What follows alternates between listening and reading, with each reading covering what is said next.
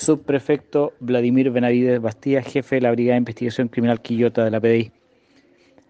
Eh, detectives del equipo de Meteocero de la ciudad de Quillota lograron eh, levantar información residual durante un procedimiento realizado hace aproximadamente un mes en, la, en el sector de La Palma de Quillota, donde vecinos del sector de forma anónima entregaron información respecto a el posible proveedor de esta de la sustancia que fue decomisada en su oportunidad, eh, abogándose a realizar diferentes diligencias investigativas, logrando durante eh, días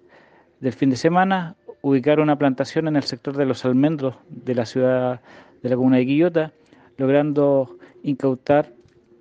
alrededor de 1.073 matas de cannabis sativa en proceso de crecimiento de entre 1 y 3 metros, logrando de esta manera erradicar este cultivo ilegal. Eh, información que fue entregada al Ministerio Público, al fiscal de turno, quien determinó que la droga fuera decomisada y entregada al Servicio de Salud respectivo para su destrucción.